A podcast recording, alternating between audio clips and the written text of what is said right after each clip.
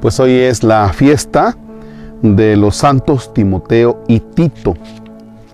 Y vamos a ir a la Sagrada Escritura para que usted busque la carta del apóstol San Pablo a Tito. Miércoles 26 de enero es nuestra oración. En el nombre del Padre, y del Hijo, y del Espíritu Santo. Yo, Pablo, soy servidor de Dios y apóstol de Jesucristo para conducir a los elegidos de Dios a la fe y al pleno conocimiento de la verdadera religión que se apoya en la esperanza de la vida eterna. Dios, que no miente, había prometido esta vida desde tiempos remotos y al llegar el momento oportuno ha cumplido su palabra por medio de la predicación que se me encomendó por mandato de Dios nuestro Salvador. Querido Tito, mi verdadero hijo en la fe que compartimos, te deseo la gracia y la paz de parte de Dios Padre y de Cristo Jesús nuestro Salvador. El motivo de haberte dejado en Creta fue para que acabaras de organizar lo que faltaba y establecieras presbíteros en cada ciudad como te lo ordené. Palabra de Dios. Te alabamos, Señor. Bien, algo que nosotros casi no tocamos, casi no tocamos en nuestra oración, ¿qué es esto? El motivo de haberte dejado en Creta, le dice San Pablo a Tito, fue para que acabaras de organizar lo que faltaba y establecieras presbíteros en cada ciudad. Acabaras de organizar. Es decir, debe haber una estructura. No podemos vivir nuestra fe así de, de, yo vivo mi fe y se acabó. También necesitamos las estructuras que nos ayudan a nosotros a tener una fe organizada para que podamos nosotros hacer que los demás también conozcan a Dios. Es decir, organizarnos para que los demás vayan también teniendo la oportunidad de conocer a Dios. A veces decimos, es que yo creo en Dios, voy a misa y me retiro. Ya no soy parte de una comunidad. ¿Y a qué iglesia va usted? Fíjense que antes en los pueblos pues no había más que pues una parroquia, templo parroquial, y pues sabemos que pertenecemos a esa. Pero ahora da la casualidad de que no, porque han crecido las ciudades, hay muchas parroquias, nos podemos trasladar de un lugar a otro.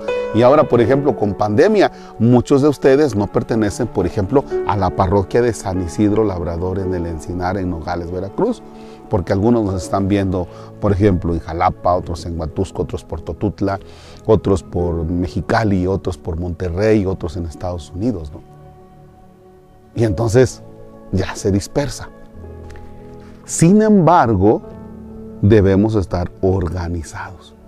En la parroquia a la que perteneces, pregunta en qué estructura puedes estar.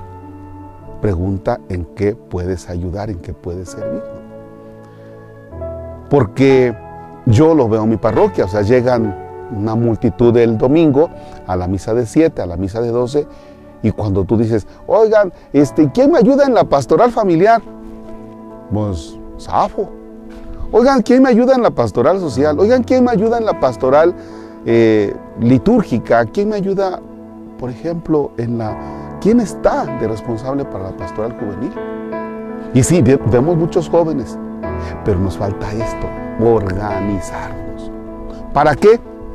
Ah, porque si hay un grupo de jóvenes que ya está organizado y entonces sabe por dónde caminar, entonces es capaz de salir e ir al anuncio del reino a otros jóvenes. ¿Ya? O sea, tenemos que potenciar, tenemos que empujar. Y esto, esto es precisamente si nos organizamos. ¿Qué pasa si no nos organizamos? ¿Qué es lo que a lo que San Pablo deja a Tito y le dice, como te lo ordené? O sea, no era opcional organizarse. No era opcional. Desde San Pablo, ¿eh? No, no es opcional. No es saber si quieres. No, organízate, por favor. establece esto, estas estructuras. ¿Para qué? Para que ya organizados podamos anunciar a los demás, vivimos nuestra fe, celebramos nuestra fe de manera organizada. Si no estamos organizados es como si tuvieras una piñata y le tiras de palos y pues a ver si le pegas, ¿no? Entonces, ojalá que parte de la oración de ustedes no sea en decir, ay Padre Marcos, es que yo lo sigo en Facebook, lo sigo en YouTube. Sí, qué bueno que me sigues, pero también pregunta en tu parroquia en qué puedes ayudar. ¿Ya? Tal vez los tiempos no te lo permitan tal vez tu trabajo, tal vez las distancias, pero yo creo que en algo tú puedes ayudar. ¿Sale? ¿Para qué? Para que no te quedes nada más en que veo los videos, este, los comparto y le digo al padre, ay padre, muy bien, un dedito, ¿verdad? Un corazoncito, una florecita, que tenga buenos días. Sí, que puedes participar. ¿Sale? Pues vamos a pedirle a estos dos santos, a Timoteo y Tito, que intercedan por nosotros para que nuestras parroquias realmente nosotros podamos ir creciendo. Fíjense que algo muy curioso, van a decir, ay padre, ya casi terminaba y otra vez se le activó la ardilla o el ratón. Eh, ahora con pandemia, cuando dijimos, hey, ya hay que regresar, eh, los que estaban en, liturgia, vénganse, los que estaban en la familiar, vénganse. Y comenzó el asunto, padre, pues es que fulanito murió, es que tal señora también murió, y es que los otros pues siguen encerrados porque tienen miedo. Y entonces lo que estaba, lo poco que estaba organizado, resulta que, que no. Y eso es un problemita. ¿eh? Así es que a darle y a ser generosos con participar en la parroquia. Padre nuestro que estás en el cielo, santificado sea tu nombre, venga a nosotros tu reino. Hágase tu voluntad en la tierra como en el cielo. Danos hoy nuestro pan de cada día, perdona nuestras ofensas, como también nosotros perdonamos a los que nos ofenden. No nos dejes caer en tentación y líbranos del mal.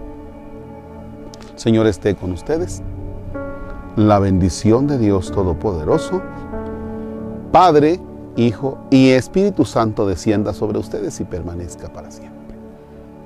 Gracias a los vecinos del Encinar que se han organizado para juntar recursos y continuar con la segunda etapa de la construcción. Ánimo y ojalá que usted también pueda decir, ah caray, se organizaron, a ver dígame cómo puedo ayudar. Y estamos para responder sus dudas. Gracias.